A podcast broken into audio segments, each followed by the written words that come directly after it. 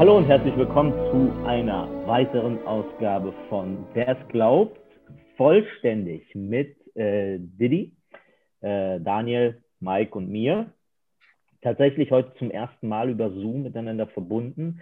Äh, bundesweit, ja, Daniel jetzt in Lübeck mittlerweile, nicht mehr unter uns, äh, aber nicht weiter schlimm. Wir sind vollständig und es ist schön, äh, dass wir äh, die Möglichkeit haben, so die Podcasts aufzunehmen zu einem, wie wir glauben, sehr wichtigen Thema. Und zwar möchten wir äh, einen konstruktiven Debattenbeitrag äh, le leisten zu der Causa Olaf Latzel, die ja äh, diese Woche, wenn ich, wenn ich das noch richtig sehe, äh, vor dem Amtsgericht äh, Bremen ihr vorläufiges äh, Ende, zumindest juristisch gesehen, gefunden hat. Und zwar wurde Olaf Latzel, für die, die es jetzt vielleicht nicht ganz parat haben, wobei die meisten, die zuhören, wahrscheinlich wissen werden, worum es geht. Äh, und zwar wurde Olaf Latzel äh, zunächst mal äh, äh, von der Staatsanwaltschaft äh, aufgrund äh, von Verstoß gegen Paragraph 130 Strafgesetzbuch, konkret gesprochen wegen Volksverhetzung, angeklagt und letztlich diese Woche dann auch verurteilt zu einer Geldstrafe, insgesamt zu 8.100 Euro. Äh, dazu sei kurz gesagt, dass das äh, so ziemlich im untersten äh, Strafrahmen sich befindet, vor allem auch noch unter der, An der Forderung der Staatsanwaltschaft lag. Die Staatsanwaltschaft hat tatsächlich, äh, ich meine, drei Monate äh, Haft auf Bewährung äh, gefordert. Es ist jetzt letztlich nur zu einer Geldstrafe gekommen, wodurch Olaf Latzel dann auch nicht als vorbestraft gilt äh, die betroffenen Aussagen äh, sind sicherlich sinnvoll am Anfang zu zitieren. Und es ging hauptsächlich darum, dass sich äh, Olaf Latzel im Rahmen eines Eheseminars, was in seiner Kirche ver veranstaltet wurde, und zwar ganz wichtig, es war keine äh, Predigt, das war keine Verkündigung ja, von der Kanzel, sondern es war im Rahmen eines Eheseminars, wo er folgende Sätze gesagt hat, Zitat, der ganze Gender-Dreck ist ein Angriff auf Gottes Schöpfer, Schöpfungsordnung, ist zutiefst teuflisch und satanisch. Ein weiterer Satz war, und überall laufen diese Verbrecher rum vom Christopher Street Day. Äh, die, äh, das Urteil äh, ist begründet worden damit, dass er ähm, mit den Worten, äh, mit diesen Worten zur äh, Hetze gegen diese genannten Gruppen aufgerufen hat äh, und äh, vor allem äh, es auch wichtig gewesen ist im Rahmen des Urteils, dass er diese, dieses Eheseminar im Internet veröffentlicht hatte. Das hat also bei der, bei der Urteilsbildung definitiv eine Rolle gespielt, wie die Richterin sagte, äh, dass es also nicht äh, im Rahmen dieser kleinen Gruppe geblieben ist, sondern auch auf YouTube veröffentlicht worden ist. Ähm, und äh, zusätzlich kam noch, dass äh, die Richterin auch die aktuelle ähm, äh, öffentliche Debatte und das gesellschaftliche Klima in Deutschland mit berücksichtigt hat, wie gesagt, und ein Zeichen setzen wollte. Und aus meiner Sicht jetzt persönlich gesprochen ein Kernproblem ähm, des, des Urteils daran besteht, und das ist jetzt mal wirklich äh, zunächst mal wirklich über das Urteil selbst gesprochen. Wir werden jetzt äh, später dann noch auf die, auf die Debatte an sich, ähm, die ja sehr kontrovers ist, eingehen. Aber ein Kernproblem des Urteils, wo die ähm, Richterin zitiert wird in ihrer Urteilsbegründung mit ähm, Zitat, äh, Homosexualität ohne Menschen ist nicht vorstellbar. Äh, das ist äh, ihr Einwand gewesen gegen äh, die, den Vortrag des, ähm, äh, der, des Rechtsanwalts und von Latzel selbst, dass äh, er eben zwischen der Homosexualität und homosexuellen Menschen äh, eine Unterscheidung trägt und eine Unterscheidung tätigt und sie eben diesen, diese Unterscheidung ablehnt aufgrund des, des Gesagten. Ähm, man muss der Richterin zugestehen, dass sie, äh, dass sie erwähnt hatte, dass es sehr wenig Rechtsprechung zu dieser Frage gibt in diesem Kontext. Ja, also bei der Volksverhetzung geht es meistens um irgendwelche ähm, äh, Holocaust-Geschichten und, und äh, da geht es meistens um das Merkmal, dass jemand aufgrund seiner Rasse oder eben Herkunft äh, als Bevölkerungsgruppe adressiert wird. Aber bei sexuellen Minderheiten, äh, da gibt es äh, vermutlich sogar gar keine höchstrichterliche Rechtsprechung zu, äh, aber auch sehr wenig Rechtsprechung im Allgemeinen. Also muss das der Richterin äh, eingestehen, dass sie das äh, bemerkt hat. Äh, ich will kurz aber, dass wir gemeinsam auf diesem Problem stehen bleiben, auf, dem, äh, auf ihrer Ablehnung äh, der Unterscheidung zwischen Homosexualität und einem homosexuellen Menschen, weil eben, wie sie sagte, Homosexualität ohne äh, ohne, ohne einen Menschen nicht denkbar ist. Und mir erscheint das als eine, äh, zutie also eine zutiefst, zutiefst äh, gefährliche Annahme, weil es letztlich äh, nichts anderes als ein Verhalten, ein Verhalten, also in dem Sinn, in diesem Kontext ein homosexuelles Verhalten, das der Mensch an den Tag legt. Und damit meine ich also das agieren auf dieser Grundlage. Sprich, wenn ich, der ich heterosexuell bin, äh, aufgrund meiner Heterosexualität agiere, dann bedeutet das, dass ich eben an Frauen herantrete, sie umwerbe und mit denen dann eben äh, ähm, äh, in, in, in, sexuelle Interaktion trete. Ja? Äh, und bei Homosexuellen ist das dann ähm, äh, eben die, die Gleichgeschlechtlichkeit, sprich, sie treten an Menschen des gleichen Geschlechts heran, ähm, agieren auf dieser Grundlage, auf, die, also auf der Grundlage, dass sie sich zu, zu den Menschen des gleichen Geschlechts hingezogen fühlen und äh, es kommt dann zu, also, äh, zur, zur sexuellen Interaktion äh, im homosexuellen Rahmen. Ja? Äh, es ist nicht so, als wäre Homosexualität etwas, was mir oder Heterosexualität, was mir auf der Stirn geschrieben steht oder einem Homosexuellen auf der Stirn geschrieben steht. Äh, es ist auch nicht so, dass Homosexualität oder Heterosexualität, äh, und man könnte an dieser Stelle übrigens auch andere Sexualitäten nehmen, also ich meine, äh, es geht, es geht nicht darum zu sagen, dass äh, Pädosexualität äh, in irgendeiner Form äh, äh, der Homosexualität gleichsteht oder sowas, sondern da sind Heterosexuelle und Homosexuelle gleich schon betroffen, aber äh, allen ist gleich, dass äh, Pädosexualität besteht, also dass, dass sie existiert. So, und kein Mensch kommt auf die Idee zu sagen, jemand, der äh, pädosexuelle Neigungen hat, ist, äh, das ist Teil seiner Identität, dass er diese Neigung hat. Im Übrigen auch nicht äh, äh, dass heterosexuelle äh, Identität Teil der Person ist. Und äh, ich habe die Vermutung, dass diese, diese Neigung auftaucht, weil es sich um eine Randgruppe handelt. Und ähm, jetzt bin ich offen für eure Kommentare zu diesem, zu diesem Thema. Um es vielleicht ein bisschen verständlicher zu machen, ähm, kann man sich da die Frage stellen, wenn ein Mensch geboren wird, wird er als homosexueller Mensch geboren und das gehört sozusagen zu seiner DNA? Mhm. Oder ist das etwas, was im Laufe seines Lebens zutage kommt? Und wenn ich, also, ja. Also da ist so studientechnisch bisher ja noch nicht wirklich was äh, bei herausgekommen, soweit mir das zumindest bekannt ist. Also auch Zwillingsstudien oder so haben jetzt nicht unbedingt so äh, äh, starke Zusammenhänge festgestellt, also soweit mir das zumindest bekannt ist, als ich das mal ein bisschen recherchiert habe, ähm, dass da bisher eigentlich jeder Beleg für fehlt, dass da äh, genetische äh, Disposition was dazu spielt. Oder beziehungsweise es ist halt häufig ja so grundsätzlich, wenn man jetzt, ähm, und das ist ja eine Sache, die momentan verpönt ist, wenn man jetzt äh, äh, oder wenn man jetzt hingeht und irgendwie psychische Krankheiten nimmt, dass äh, Menschen da jetzt auch nicht unbedingt genetisch diese psychische Krankheit vererbt bekommen haben, sondern eher irgendwie eine Neigung, dass sie schneller da reinfallen können als andere. So, dass irgendwelche Auslöser sie im Endeffekt schneller da reintreiben. Und wenn man das jetzt auf Homosexualität überträgt und äh, ich hatte jetzt nicht mit vielen Homosexuellen bisher zu tun, aber die paar ähm, da haben sie es mir entweder selber bestätigt oder da hört es sich ziemlich danach an, dass eben äh, Dinge in ihrem Leben quasi dafür gesorgt haben, dass sie einfach in diese Neigung reingefallen sind äh, oder dass sie, dass sie diese Neigung entwickelt haben.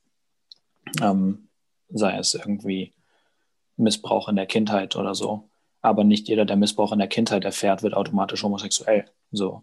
Und dass Leute vielleicht irgendwie so ein bisschen eine genetische Anlage dazu haben, dass sie bei bestimmten Auslösern da reinfallen könnten, das ist, darüber kann man reden, aber dafür, dass Homosexualität als solche genetisch festgelegt ist, der Mensch wird homosexuell, dafür gibt es keinen Beleg.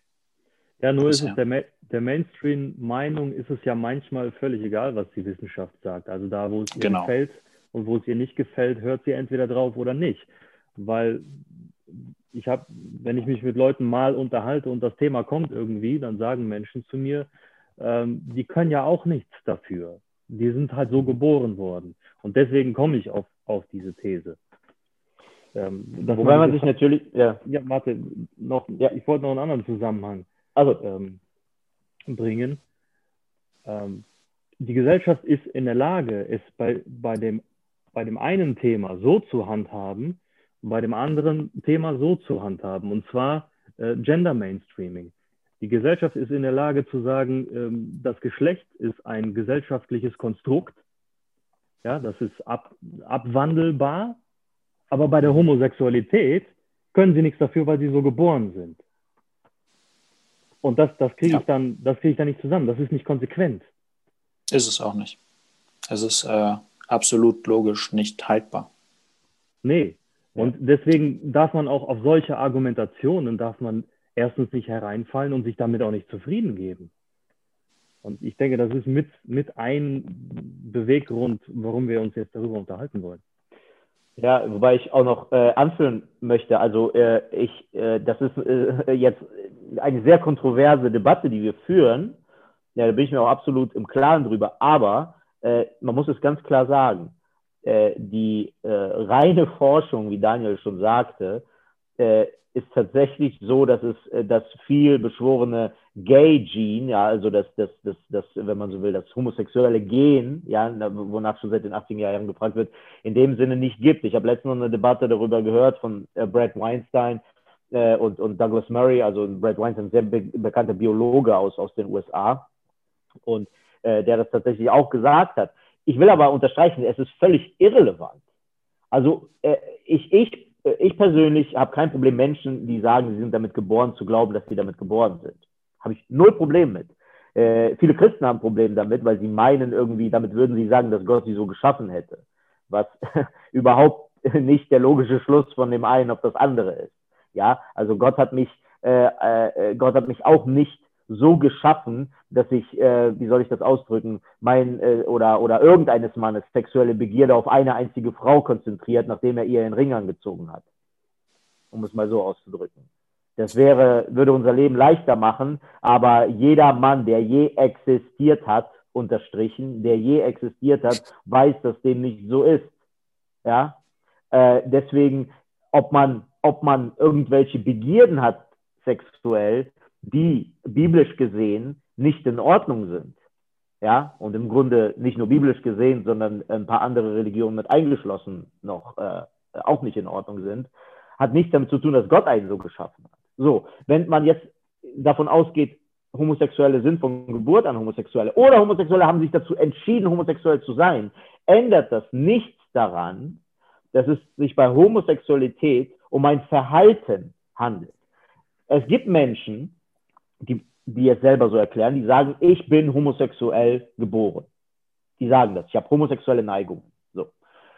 Ich erkenne aber, dass äh, die biblische, äh, an, der biblische Anforderung ist, dass ich als Mann eine Frau heirate.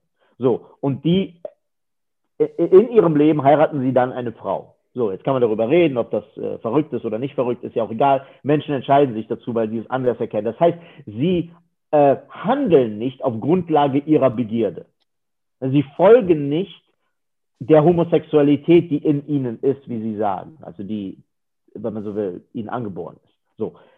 Wenn es sich um ein Verhalten handelt, ist es schwierig zu sagen, äh, ich werde jetzt vor Gericht gestellt, weil ich bestimmte Menschen für ihr Handeln angegriffen habe. Ich habe äh, eine Sache noch vergessen, und zwar sprach er von Homosexualität in einem bestimmten Rahmen als Degenerationsform der Gesellschaft. So. Äh, und dazu muss natürlich, es geht ja nicht darum, dass er jemanden beleidigt hat oder schlecht über jemanden geredet hat, sondern es geht darum, dass er tatsächlich äh, zur Gewalt angestachelt hat, was wir mal mit Verhetzung dann eben meinen, dass er eben diese Gruppe, in also dass er in irgendeiner Form äh, zum Handeln aufgerufen hat, damit äh, gegen diese Leute vorzugehen. Und das ist, glaube ich, äh, mit gutem Grund könnte man da sagen, das ist etwas fernliegend. Das, ich, das ist das, worum es geht. Und das ist das, was, was was die Richterin ablegt. Im Grunde die Gleichsetzung von äh, Herkunft, Rasse und Hautfarbe mit sexueller Orientierung. Und niemand kann sagen, äh, gut, ich stamme aus der ehemaligen Sowjetunion, aber ich handle nicht danach. Eine absurde Aussage. Man handelt nicht auf Grundlage seiner, seiner, seiner Herkunft.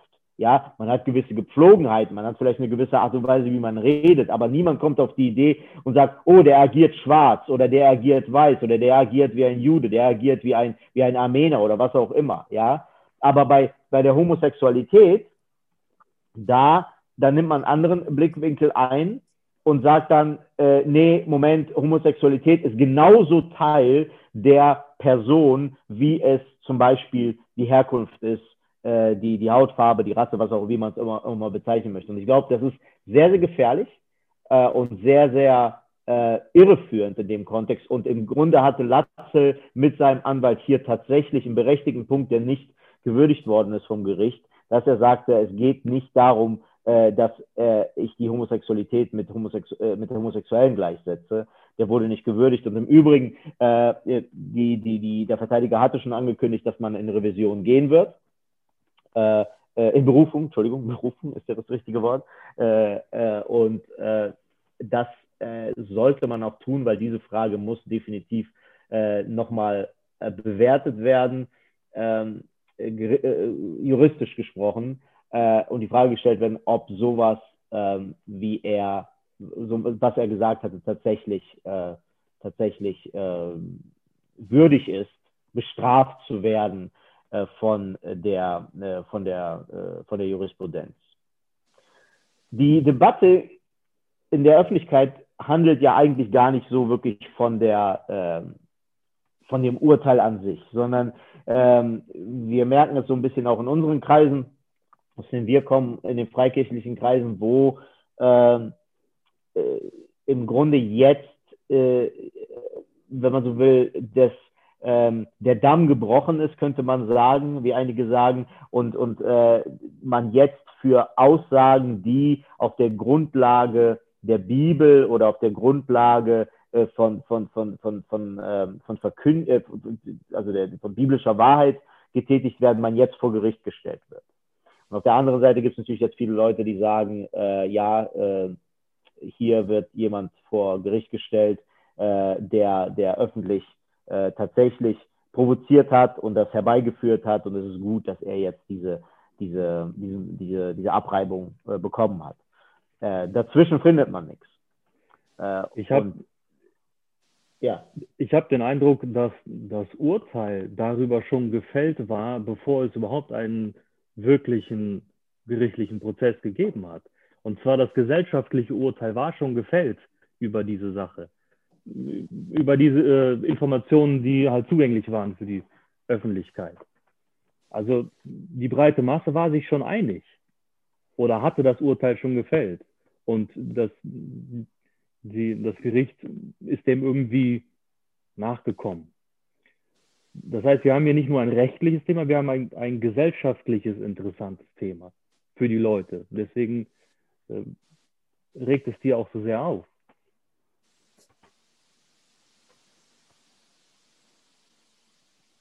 Ja, also es, äh, es betrifft eben zum einen natürlich ein sehr sensibles Thema. Das ist das eine.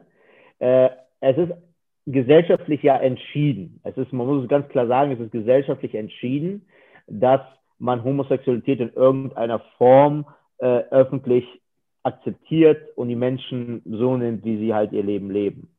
Äh, die, was halt dazu kommt, ist, dass hier jemand in seiner Rolle spricht als ähm, evangelischer äh, Pfarrer. Pfarrer ist richtig, oder? Mhm. Ja, ne? So, als evangelischer Pfarrer.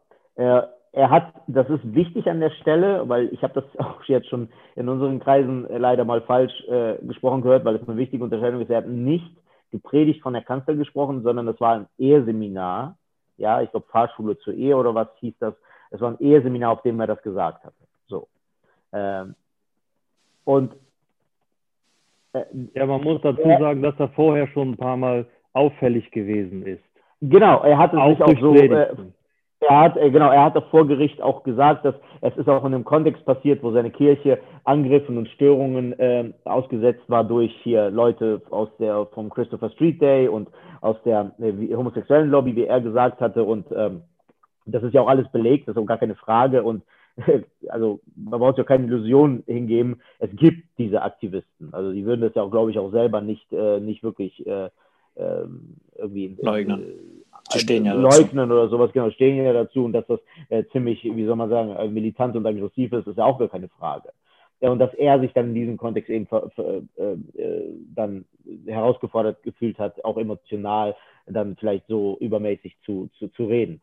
Aber äh, ich glaube, Menschen hören anders zu. Olaf Latzel ist kein äh, Polemiker, er ist kein Publizist, er ist kein äh, Kommentator in, keine Ahnung, der, äh, der jungen Freiheit äh, oder, oder, oder bei der Welt oder bei, äh, keine Ahnung, äh, bei, bei sonst irgendeiner äh, konservativen oder rechtskonservativen Blatt, Tischis Einblick oder, oder was auch immer, sondern er ist äh, jemand mit, mit dem Gewand, ja, und evangelischer Pfarrer. Und er spricht als evangelischer Pfarrer. Und Menschen haben natürlich eine gewisse Erwartungshaltung, wie so jemand redet. Und ich würde behaupten, in der heutigen Zeit haben sie so den Eindruck, äh, so, so dieses Margot Kessmann-Gerede, äh, ja, so von wegen, keine Ahnung, äh, äh, grüne Wiesen und wir sind alle glücklich und kein Krieg. Und also man könnte sagen, so dass das, das, das, das, das äh, Parteiprogramm der Grünen äh, übersetzt ein bisschen religiöses äh, oder Pseudo äh, pseudotranszendentes Gerede. Ja, sowas, das erwarten die vielleicht von so einem Pfarrer. Und dann kommt einer daher, brachial quasi mit der, mit der, mit der, mit der Brechstange äh, und, und, und ähm, schert quasi so komplett aus. Und das allein führt schon eine Reaktion herbei bei den Menschen. Und äh, diese, dieser, dieser Unterschied, man hat das bei, beim Phänomen bei, bei Donald Trump gesehen, also der große Schock war ja nicht, dass da ein Mensch ist, der so redet. Das ist nicht der Schock. Der Schock ist, dass da ein Mensch so redet, äh, der kandidiert für die Präsidentschaft, dann gewinnt er die Nominierung einer Partei, dann wird er einer der zwei Kandidaten und dann gewinnt er die Wahl und als er die Wahl gewinnt, hört er nicht auf, sondern redet vier Jahre lang genauso weiter. Das ist der Schock nicht der Schock, dass Menschen so reden. Es gibt Millionen Menschen, die so reden wie er.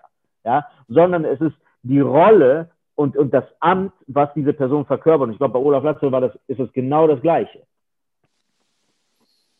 Ja, dementsprechend stellt sich halt die Frage, so wie man ähm, dann über diese Thematik redet, weil wir haben ja schon vorher so ein bisschen darüber geredet, dass es halt ein sensibles Thema ist, vor allem von der Gesellschaft aus gesehen und dass solche Äußerungen, wie wir hier teilweise getroffen haben, für viele schon komplett unerträglich wären.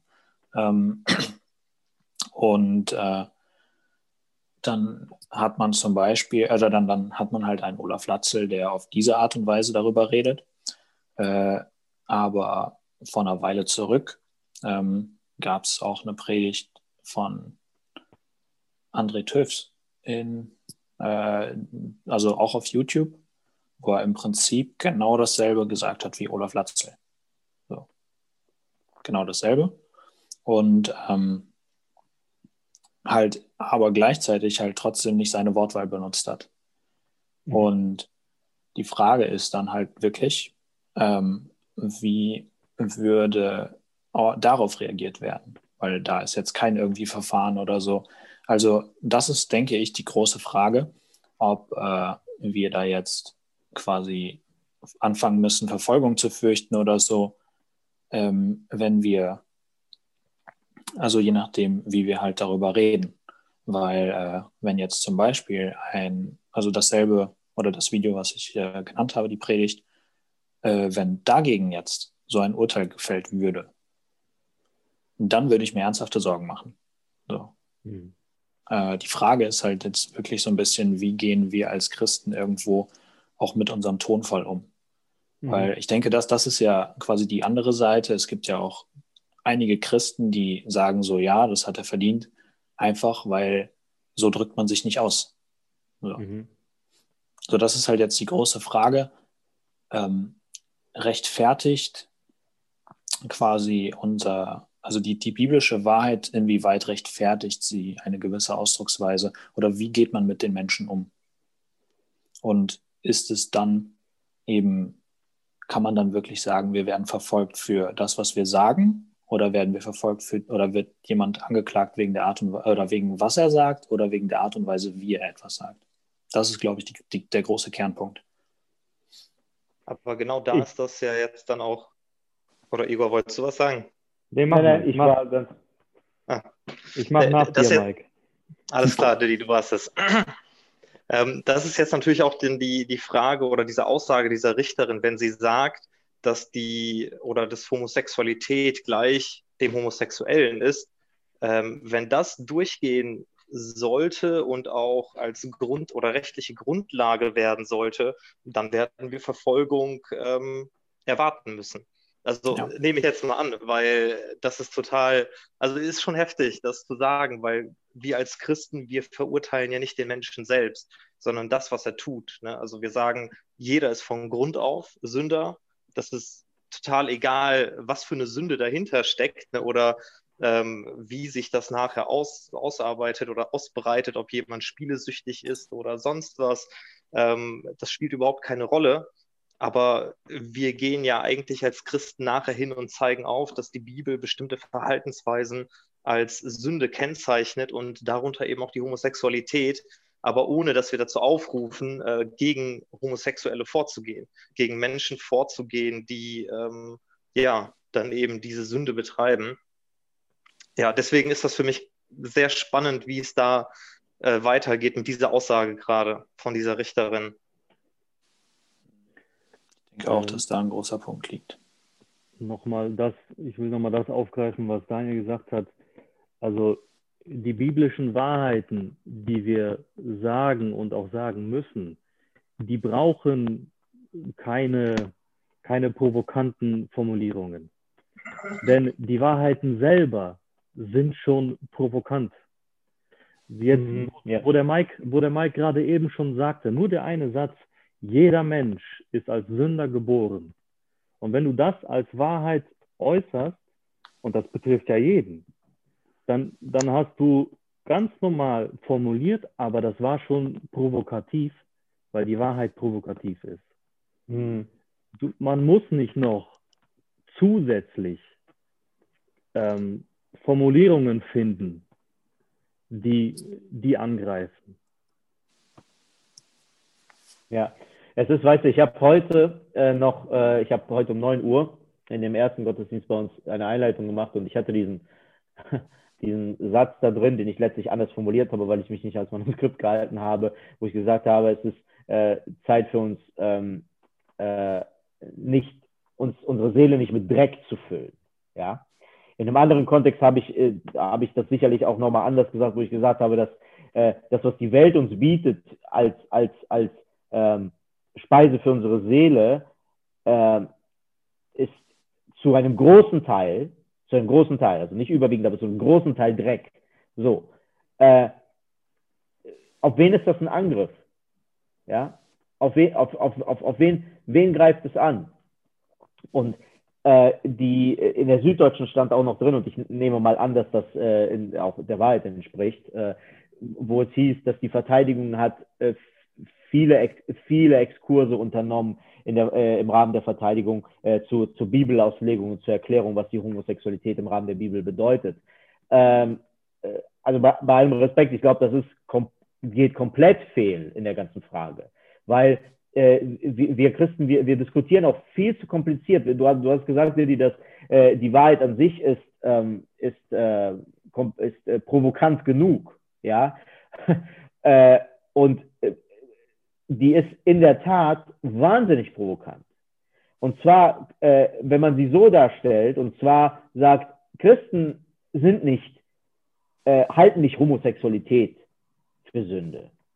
Sie halten nahezu, also jemand, der ein äh, entsprechendes Bibelverständnis hat, hält nahezu jedes sexuelle Verhalten, was heutzutage gesellschaftlich absolut üblich ist, für sündhaft und moralisch falsch.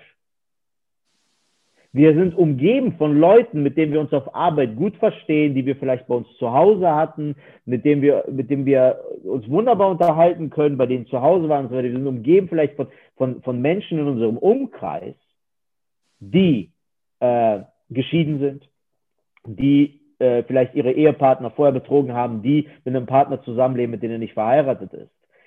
Äh, ein, anders ausgedrückt, ein Christ, äh, der ähm, sich auf das Neue Testament beruft, hält nahezu jedes Verhalten sexueller Natur für sündhaft, was heutzutage praktiziert wird. Sprich, alles, was außerhalb der Ehe geschieht, sexuell, ist sündhaft. Das ist keine, keine Spezialität der Homosexualität oder was auch immer, ja, sondern alles, ja, äh, und das wird immer übergangen. Man möchte immer zu diesem Extrem springen. Ja, es ist wie in der Abtreibungsdebatte. In der Abtreibungsdebatte ist immer dieses, ach ja, und was ist mit den Frauen, die vergewaltigt worden sind? das richtige Argument ist darauf, alles klar. Lass uns mal die Frauen, die vergewaltigt worden sind, beiseite und denen das Recht auf Abtreibung zuschreiben. Alles klar. Jeder, der vergewaltigt worden ist, darf abtreiben. Was ist mit dem ganzen Rest? Was ist mit dem verdammten ganzen Rest der Fälle, nicht der Menschen, der Fälle, die es einfach machen, weil eben ihnen, naja, sagen wir mal, danach ist, weil die Lebensumstände es bequemer machen. Genau das gleiche hier, man springt immer zu diesem, ja, ihr seid gegen die Homosexualität. Nee, nee, ich halte Scheidung für sündhaft. Ich halte außerehelichen Geschlechtsverkehr vor der Ehe für sündhaft. Sollen wir darüber zuerst reden? Genau, Seitensprung. Sollen wir darüber zuerst reden? Und ich glaube, eine ganze Menge Menschen, denen, das, denen man das bewusst macht, würden sehr lange darüber reden, ja, weil es sie selber betrifft, ja, sie die, zur Homosexualität kommen. Und das die ist eben der Punkt. ich nämlich auch gemacht. Ja, ja, und, und ich glaube, ich meine, erstmal ist es eine super Debattiertaktik, weil man schockiert Leute damit, wenn man denen das sagt, weil man denen eigentlich und sich selber auch klar macht, worum es eigentlich geht. Ja, und äh, um es äh, auch nochmal zu sagen, äh, man hat auch sehr viel sexuell sündhaftes vielleicht Verhalten oder zumindest mal gedanklich Gedanken in seinem eigenen Leben. Das hat jeder Christ in irgendeiner Form auch. Ja, also da ist niemand, die sind alle, alle Menschen, ob Christen oder nicht. Und diese Debatte dann auch vor Gericht, ja, äh, wie legt die Bibel das aus? Völlig irrelevant. Die Bibel ist viel radikaler als die Frage der Homosexualität. Und das ist in der Tat sehr provokant. Und äh, wie Mike schon gesagt hatte, wenn das quasi die Norm ist, und das ist, würde ich behaupten, gesellschaftlich in der Tat die Norm im Moment, dann äh, haben nicht die evangelikalen Gemeinden ein Problem allein, sondern dann haben die meisten muslimischen Gemeinden ein Problem. Und viel Spaß dabei. Dann, also ich meine, äh, da, dann, dann musst du echt neue Richterstellen schaffen, wenn du hier jede einzelne Verkündigung unter Strafe stellen möchtest. Ja, nach mhm. Volksverhetzung.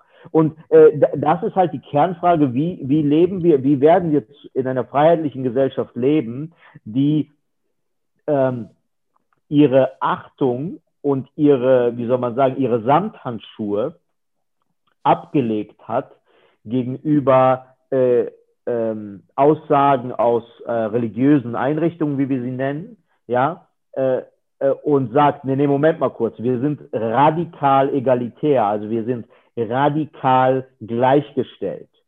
Jeder, der da hinkommt und irgendwie gegen den Lebensstil eines anderen etwas äh, spitz formuliert oder vielleicht auch überspitzt formuliert, der, äh, der läuft Gefahr, vor Gericht zu landen und verurteilt zu werden.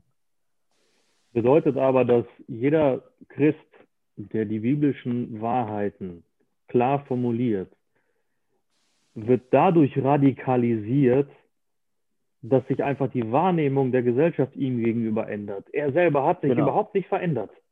Das ja. bedeutet, wenn wir weitermachen mit unserer Verkündigung und die Gesellschaft nimmt diesen Lauf, dann werden wir sozusagen ja. radikaler, ohne dass ja. wir irgendwas geändert haben. Ja. Mhm. Und da weiß man gar nicht, also man kommt gar nicht raus aus der Nummer. Mhm. Und wahrscheinlich sollten wir das auch gar nicht. Wir sollten mhm. gar nicht rauskommen wollen aus der Nummer, weil wir haben keine andere Wahl. Wir können nur das sagen, ähm, was uns übermittelt worden ist und was wir verstanden haben, was wahr ist. Und wie gesagt, das wird immer provozieren, weil sich die Gesellschaft diametral in eine andere Richtung entwickelt. Ich denke, es hat, es hat über die Jahrhunderte, hat es sicherlich andere Phasen gegeben, wo diese Wahrheiten äh, anders eine Rolle gespielt haben und akzeptiert wurden. Aber davon sind wir weit, weit, weit weg. Ich meine, da haben wir gleichzeitig aber trotzdem auch noch irgendwo einen Luxus, dass irgendwo so viele Sachen, auch wenn natürlich jeder äh, da sehr oder, oder viele Leute da jetzt direkt sehr weit aufschreien würden, aber sehr viele Dinge eben doch noch sehr geprägt von der Bibel sind, an Moralvorstellungen, die in den Köpfen der Leute sind, auch wenn sie das niemals auf die Bibel zurückführen würden. Mhm, ja. Da in dem Sinne leben wir noch in einem Luxus, weil wenn man sich jetzt einfach überlegt, ähm, was Leute äh, quasi damals so in allen möglichen Umständen äh, äh, oder gemacht haben, Christen, die eben genau diese Wahrheiten gesagt haben in einer Gesellschaft wie Rom, die ihre Wahrheiten äh, weitergegeben haben in einer Gesellschaft wie Rom, die sie dafür auf den Scheiterhaufen, oder nicht auf den Scheiterhaufen, aber irgendwie, also die sie dafür umgebracht hat. Und äh, dagegen sind wir ja noch gut dran. Die Frage ist halt wirklich die, wie lange bleiben wir so in dem Zustand oder dass es uns noch so gut geht, dass quasi uns diese Provokation noch nicht viel kostet. Wie lange bleibt das dabei und wann ist es soweit, dass es auch uns wieder etwas kosten wird, wenn wir mit der Wahrheit des Evangeliums provozieren? Äh, ich denke, an, der Stelle will ich noch was anführen, was ich vor einigen Wochen gelesen habe. Das hat, mir, hat, mich sehr zum Nachdenken gebracht und äh, ich denke auch nach wie vor sehr viel darüber nach. Eine sehr, sehr gute Erkenntnis. Äh, ich habe das bei einem Herrn namens Aaron Rand gelesen aus den USA. Und zwar beschreibt er, wie sich im Laufe des 20. Jahrhunderts die Haltung zum Christentum, also der Gesellschaft zum Christentum verändert hat.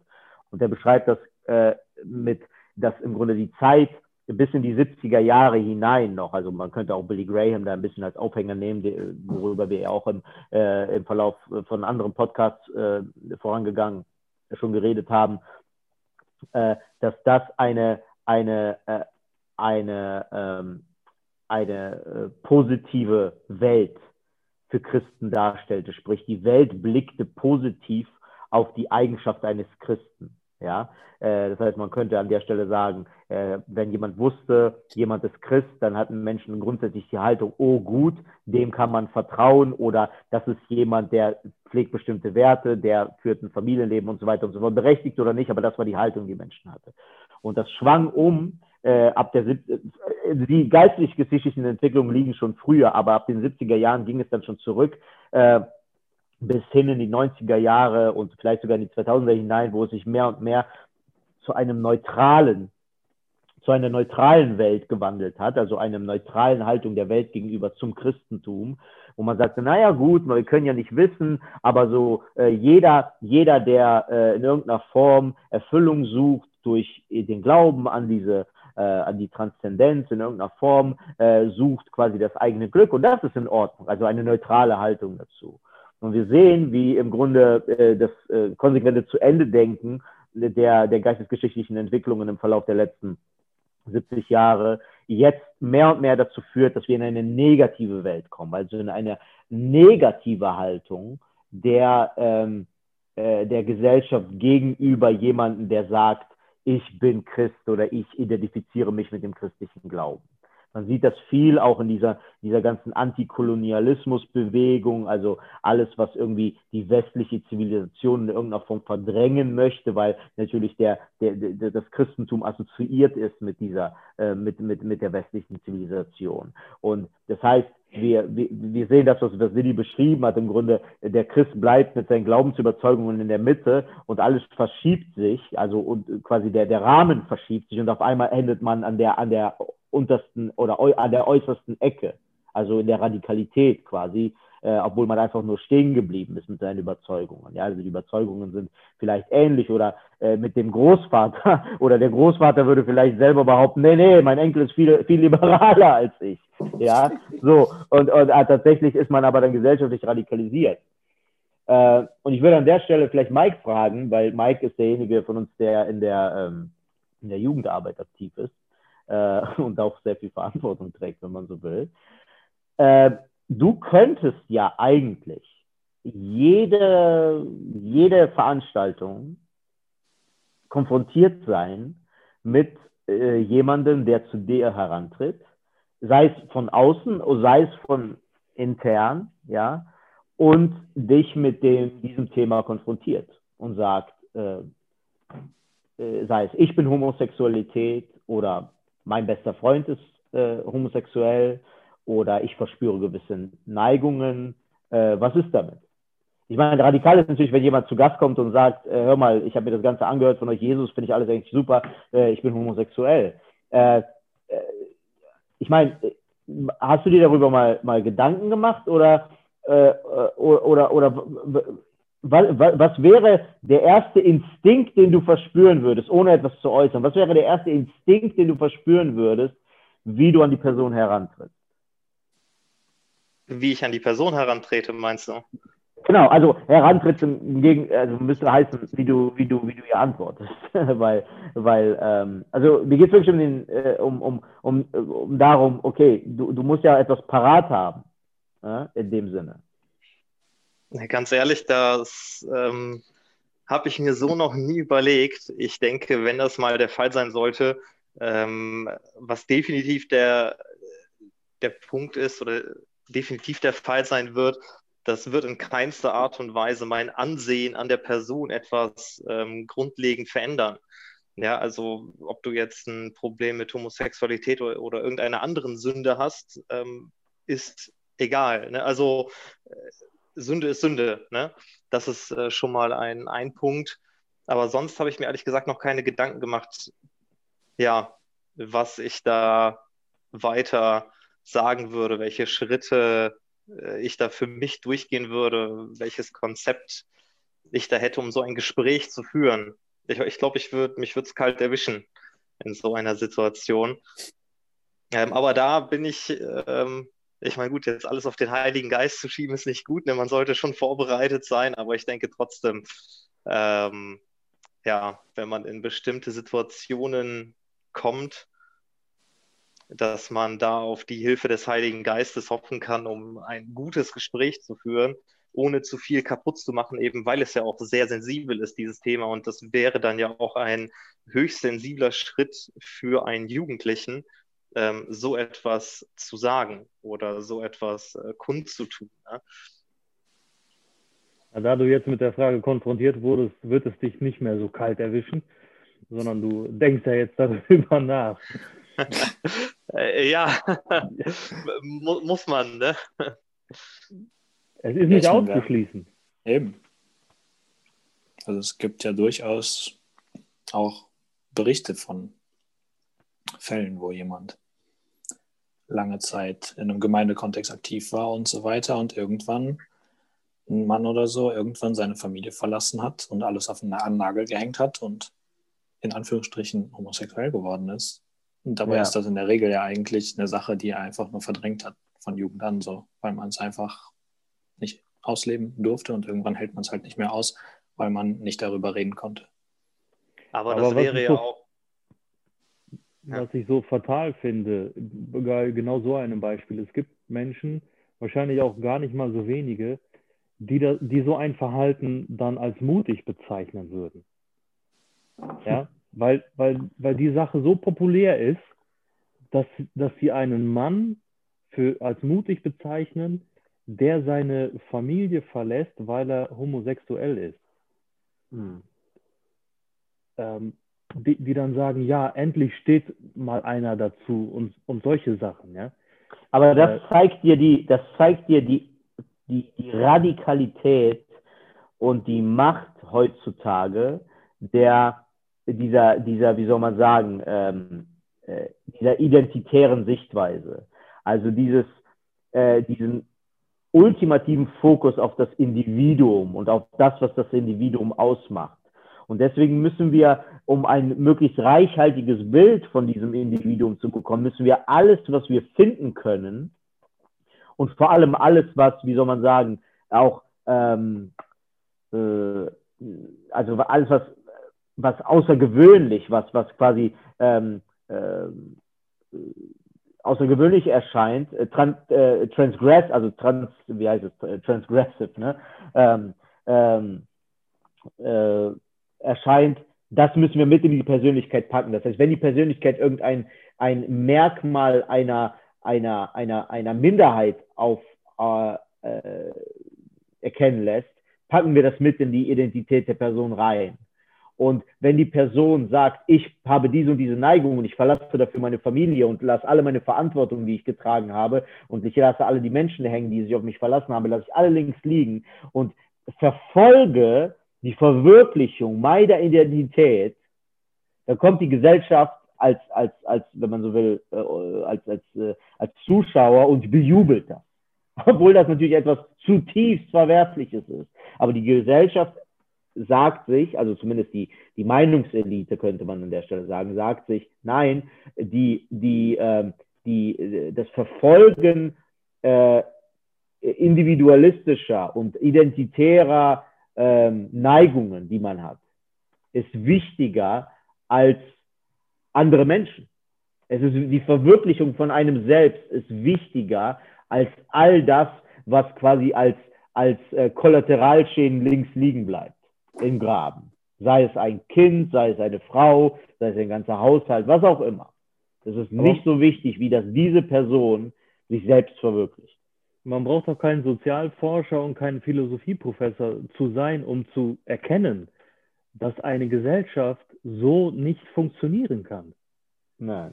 Wo, Nein. wo, wo Verantwortungsbeziehungen nichts mehr zählen, sondern nur die, das Ausleben der eigenen die nennt Identität, aber am Ende sind es eigene Wünsche, die sich ja. auch von, von Jahr zu Jahr auch ändern können. So, so, kann auch, so kann auch eine Gesellschaft nicht funktionieren. Und deswegen ist es so schwer zu begreifen, warum es so propagiert wird und so reingedrückt wird in die, aber, guck mal, die Köpfe ich, der Menschen. Ich, ich denke, es hat viel damit zu tun mit dem Verlust äh, ich weiß, jetzt könnte man sagen, klar, dass wir das als Christen sagen, aber ich meine, I'm sorry, äh, mit dem Verlust äh, des Vertrauens auf die Tragfähigkeit der christlichen Botschaft. Äh, selbst wenn die Gesellschaft äh, nicht, äh, nicht, wenn man so will, äh, nicht die meisten Leute in die Kirche gehen, aber wenn es eine Grundakzeptanz gibt für äh, die christliche Kultur. Ja, also das, was wir, wenn man so will, als Gesellschaft für, für, äh, für tragfähig, als Fundament anerkennen. Ja, also das, das jüdisch-christliche Abendland, wie wir sagen. Also was wir damit meinen, die, die, die, die, das Erbe des jüdisch-christlichen Glaubens, auf dem unsere Zivilisation gegründet ist. Wenn das ein Grundvertrauen darauf gibt, dann trägt dieses Grundvertrauen genug, dass die Menschen nicht an ihrer Identität zweifeln, wenn sie äh, das, was um sie herum an Wertvorstellungen existiert, einfach ausleben. Einige mehr erfolgreich, einige weniger. Sie sorgen für ihre Familie, sie bekommen Kinder, sie heiraten, sie versuchen nicht zu viele Fehler zu machen und bla bla bla und so weiter hier und da. Und irgendwann kommt der Punkt, wo dieses Vertrauen in diese Tragfähigkeit erodiert, ja, und dann zerbröselt das alles und dann fragen sich äh, natürlich vor allem die neue Generation, die jüngeren Menschen, die radikalisieren sich aus unserer Sicht und sagen dann, Moment mal kurz, äh, wir wollen ja diese ganze Identität der Person, diese ganze Vertrauen, dass unser Leben noch etwas ähm, äh, von anderen wertgeschätzt wird, würden, wollen wir ja noch haben. Aber weil wir diesen Quatsch mit dem Christentum, bla bla bla und dieses ganze Zeusgehabe und das ist alles das Gleiche und Jahwe und äh, äh, das alles nicht mehr glauben, wo bekommen wir das her? Und dann muss man quasi die, die, die, die, das Individuum überladen mit ganz viel von diesen Dingen, ja, und dann kommt da, also all, da kommt da der, der, keine Ahnung, der, der Ernährungsstil mit rein, die sexuelle Orientierung mit rein, die, äh, was man sich auch immer vorstellt, die Nachhaltigkeit, dass man ökologisch lebt, das kommt alles mit in die Identität, weil man muss die Identität so schwer beladen, dass sie so groß erscheint, dass keiner mehr sie leugnen kann. Und dass man sagt, hier, das alles, das musst du achten. Willst du mich hier mit dem, mit den vielen Dingen, die mich ausmachen, willst du mich etwa leugnen? Willst du mich irgendwie auslöschen? Nein. Und dann kommen die ganzen anderen Menschen drumherum und sagen, naja, naja, ich bin ein netter Mensch, ja. Also ich will niemandem absprechen, dass er, dass er, naja, sich verwirklichen kann. Und dann knüppelt man die Leute quasi äh, in, in, öffentlich, wenn man so will, nieder ja, also ich meine jetzt nicht Latzel in dem Kontext, ich meine jetzt allgemein diese, diese konservativ-traditionalistische Haltung, die Menschen zum Leben haben, knüppelt man die Leute nieder und sagt, na ja, gut, ich meine, ich habe ich, ich hab nichts dagegen, wenn Leute äh, leben so, wie sie wollen. Und dann leben die Leute so, wie sie wollen. Und dann wird irgendwann diese, wenn genügend Menschen herangewachsen sind, die dieses Fundament ablehnen, äh, dann wird das auf einmal scheinbar zur Mehrheitsmeinung. Ja? Diese, ja, da sind wir schon angekommen. Und da sind, wir, da sind wir zumindest in der öffentlichen Wahrnehmung angekommen. Ja, und wie agiert man in so einer Welt und wie kommuniziert man in so einer Welt? Und ich glaube, äh, persönlich so ein bisschen, Olaf Latzel ist so ein bisschen in eine Falle getappt, äh, wobei ich da nicht weiß, ob er das unbewusst getan hat, weil er, wie du schon sagtest, er hatte mehr und mehr, er hatte das, er hatte es ja auch äh, vermehrt, vermehrt getan.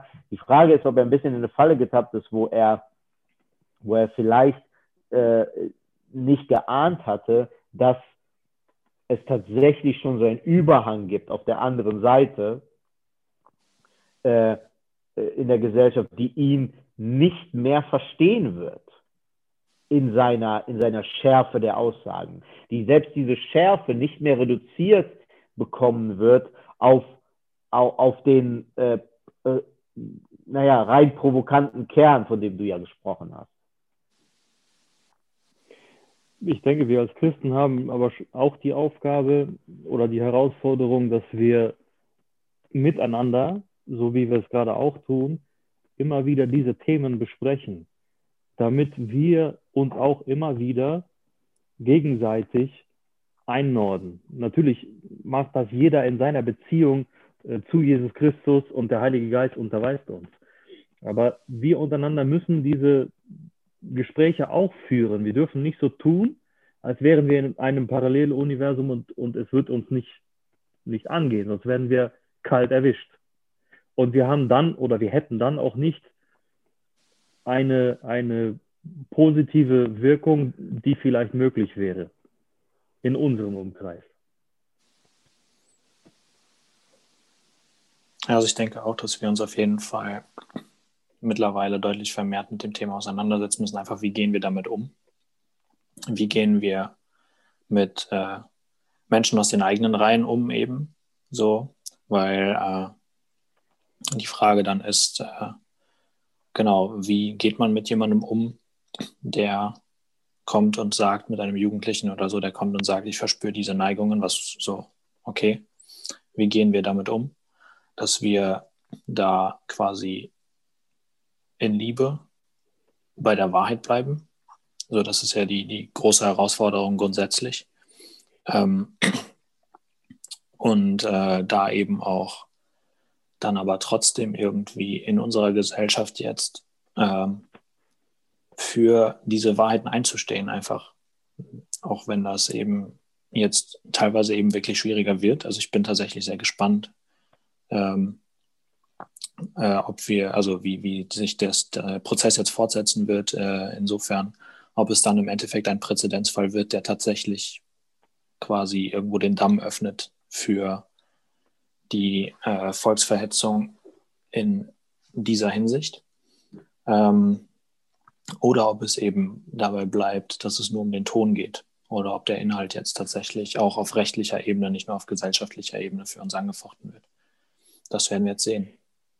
So, das, das bleibt in gewisser Hinsicht halt abzuwarten, wie weit wir, wie lange wir diesen rechtlichen Schutz noch halbwegs genießen können und wann er uns irgendwann abhanden kommt. Da werden wir uns auf jeden Fall Gedanken darüber machen müssen, wie wir dann mit dem Thema umgehen. Und nicht nur mit diesem, sondern eigentlich mit vielen anderen auch.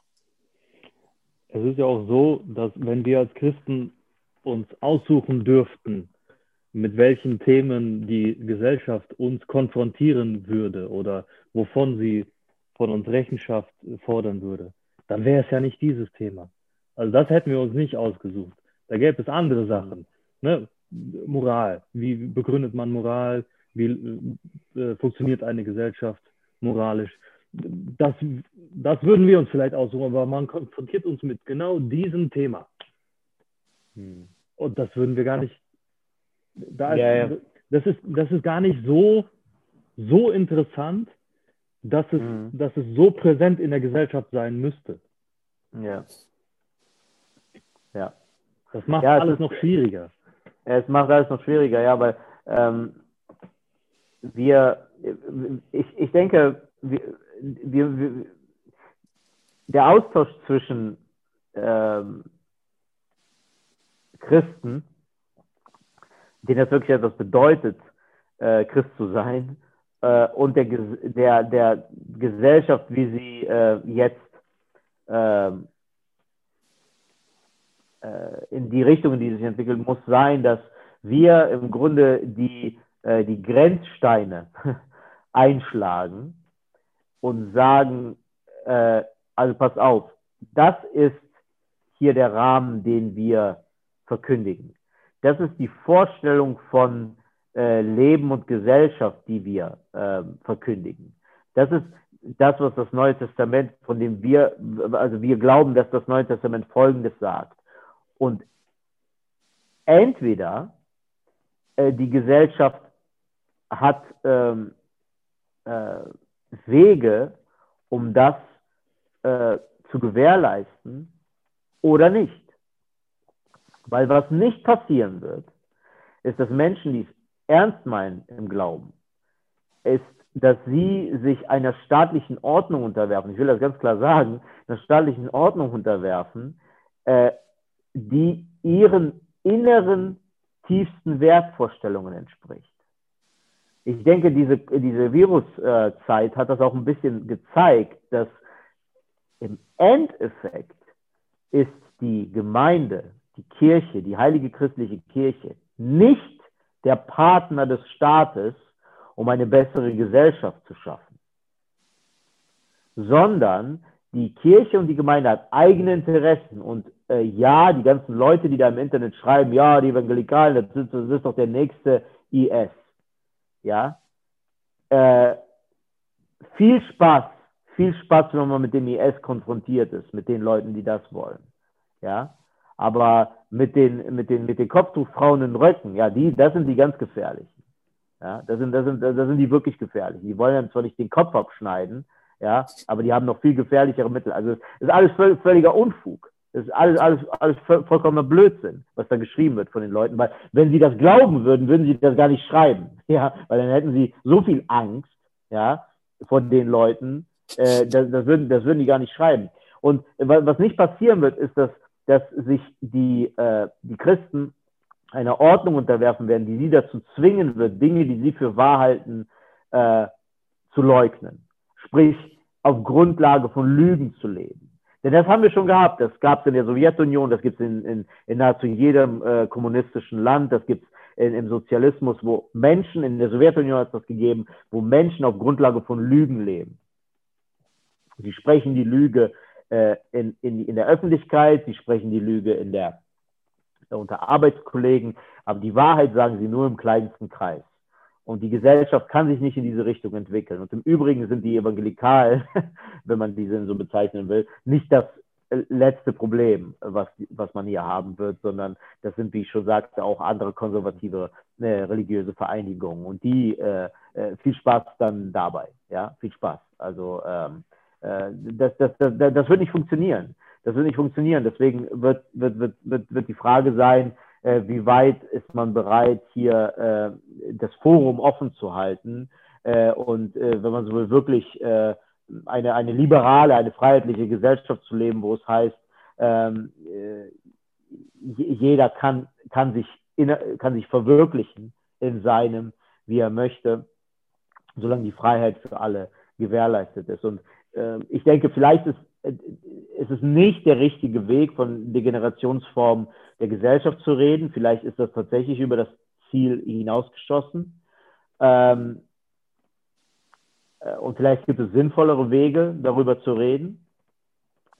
aber äh, der, der Trend, der sich hier, nach abzeichnen wird, das ist, der, der steht noch aus. Der ist nicht schon jetzt erkennbar, wie vielleicht einige meinen würden, dass damit ist jetzt quasi der Weg vorgezeichnet, das, sondern man muss abwarten, die nächsten Jahre, wie der Rechtsstreit weitergeht. Ich halte es äh, durchaus für möglich, dass es vielleicht von, von höheren Instanzen noch anders gesehen wird. Äh, Wäre auf jeden Fall äh, allein schon juristisch sehr spannend. Äh, aber äh, jeder, der über dieses Thema redet, der Verantwortung trägt, vor allem innerhalb Gemeinden, muss sich Gedanken machen, ähm, wie er Menschen äh, liebevoll begegnet, ohne das, was er innerlich in seinem Gewissen äh, als Wahrheit begreift, in irgendeiner Form äh, Kompromissen unterlegt. Äh, das ist etwas, was äh, dem, dem wir alle aus dem Weg gehen wollen. So, wir haben das, wir haben das Thema aufgemacht, aber wir haben das natürlich nicht komplett abschließen können. Das geht auch gar nicht. Äh, den Anspruch hatten wir auch nicht. Den Anspruch, den wir hatten, war ein paar Zwischentöne erklingen zu lassen. Und ob uns das gelungen ist, das muss jeder Zuhörer für sich selber entscheiden. Ähm, aber das ist nicht das erste Mal und nicht das letzte Mal, dass über dieses Thema gesprochen wurde. Und wir haben gemerkt, wie, auf welche Art und Weise uns das angeht, als, als einzelnen Christen äh, in dem Bereich, wo er sich bewegt, aber auch als Gemeinde, aber auch als ganze Christenheit, die sich halt in der Gesellschaft äh, bewegt. Ähm, wir hatten jetzt eine ganze Weile Pause gehabt mit unseren Podcasts und ich bin froh, dass wir heute Abend äh, es geschafft haben, uns digital zu treffen und ja. über so ein wichtiges, kontroverses Thema, wo es sehr viele verschiedene Meinungen gibt, zu sprechen. Und ich bedanke mich ganz herzlich für alle, die zuhören, zugehört haben und für und bedanke mich bei Mike, Igor und Daniel. Auf Wiederhören.